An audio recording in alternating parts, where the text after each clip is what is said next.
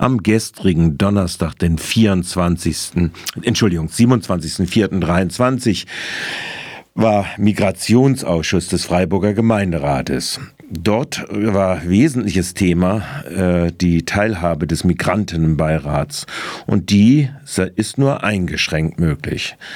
Der Migrantenbeirat in seiner neuen Fassung als 19-köpfiges Wahlgremium startete in seine neue Wahlperiode mit ziemlichen Schwierigkeiten bedingt durch die Pandemie. So berichtete dessen Vorsitzende Frau Lin in der zweiten Sitzung des MIA an diesem Donnerstag. Obwohl der Beirat nach seiner gemeinderätlichen Satzung die, Zitat, Interessen der in Freiburg lebenden Migrantinnen vertritt, darunter gerade auch die von 24.000 Nicht-EU-Passinhabenden, ist er bei seiner Aufgabenerfüllung erheblich eingeschränkt. Deshalb auch die Forderung von Frau Linn an die Gemeinderäte. Erstens der Beirat braucht eine rechtzeitige Schulung über seine politische Berechtigung und die Vorgänge der Antrag- oder Anfragestellung in der Verwaltung direkt nach der neuen Wahl, damit der Arbeit weiß, wie er überhaupt seine Arbeit auf der praktischen Ebene durchführen kann. Zweitens, wir wünschen uns eine faire Jahresbudget und Aufwandsentschädigung die mit den des Behindertenbeirats vergleichbar sind. Damit kann die Stadt Anerkennung und Respekt gegenüber der von Beirat zu leistender Arbeit zeigen. Drittens.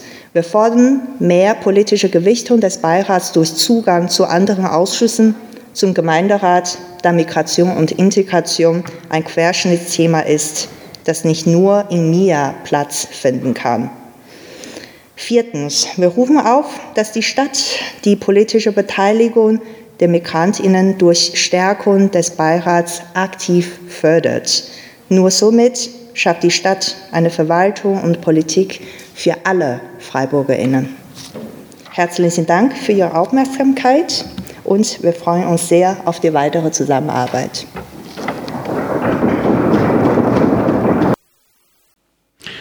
Zu seiner in den, auf dem Papier sehr weit gefassten Aufgabenstellung, Zitat, der Beirat kann sich mit allen Angelegenheiten der Stadt befassen, Paragraph 2, kommen nur wenige reale Teilhabemöglichkeiten, die nach Paragraph 3 nur auf die Informationsrechte in sogenannter grundsätzlicher Bedeutung, das Zitat, und auf von der Verwaltung zur Behandlung im MIA zugewiesen sind. Selbst die einst garantierte Teilhabe in der FSB Gremien und deren praktischer Wohnungspolitik existiert nicht mehr, wie das Urgestein der Freiburger Politik vom Migranten Roberto Alborino völlig zutreffend bemängelte. Das angesprochen wurde, ist die Frage der Beteiligung in Ämter beziehungsweise in der politische Geschehen. Das habe ich vorher schon gesagt. Ich finde es ziemlich schlimm, zum Beispiel, früher war der Beirat an den Stadtbau, in die Stadtbau drin. Äh, und äh, das ist irgendwann durch eine Satzungsänderung rausgeschmissen worden. Und Wohnen ist für Freiburg und für alle Menschen in Freiburg, Migrantinnen auch, eine ganz wichtige Rolle. Aber tolle Arbeit, gut, weiter so. Nicht einmal bei der Personalauswahl der eigenen Geschäftsstelle durfte der aktuelle Beirat mitwirken, aus grundsätzlich ablehnenden Überlegungen der zentralen Verwaltung. Nicht mal teilnehmen an einer beratenden Funktion.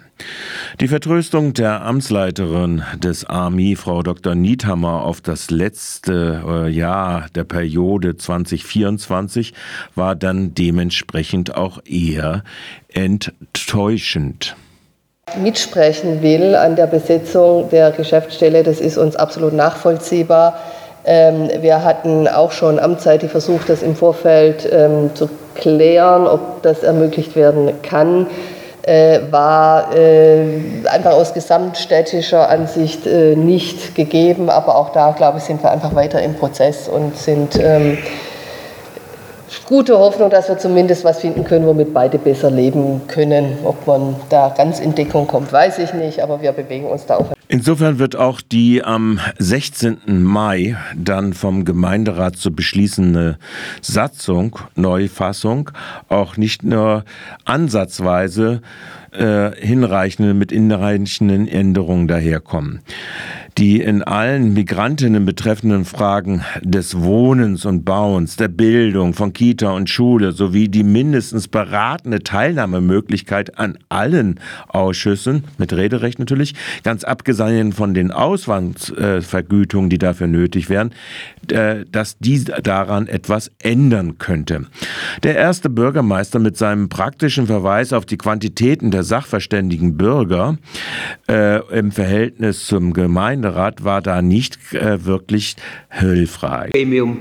Ähm, dann die Frage auch von, Ausschuss, äh, von Ausschussmitgliedern haben wir gesagt, das muss man nach der Kommunalwahl beurteilen. Da muss halt ein anderer Sachkundiger rausfliegen. Ja, das, äh, also das ist einfach so, weil die Sachkundigen nicht die Gemeinderäte überwiegen dürfen. Ne? Das sind alles so Punkte, die, äh, die, die man diskutieren kann. Aber haben wir gesagt, das, äh, das machen wir dann erst nach der Kommunalwahl, wenn die Ausschüsse sowieso neu besetzt werden.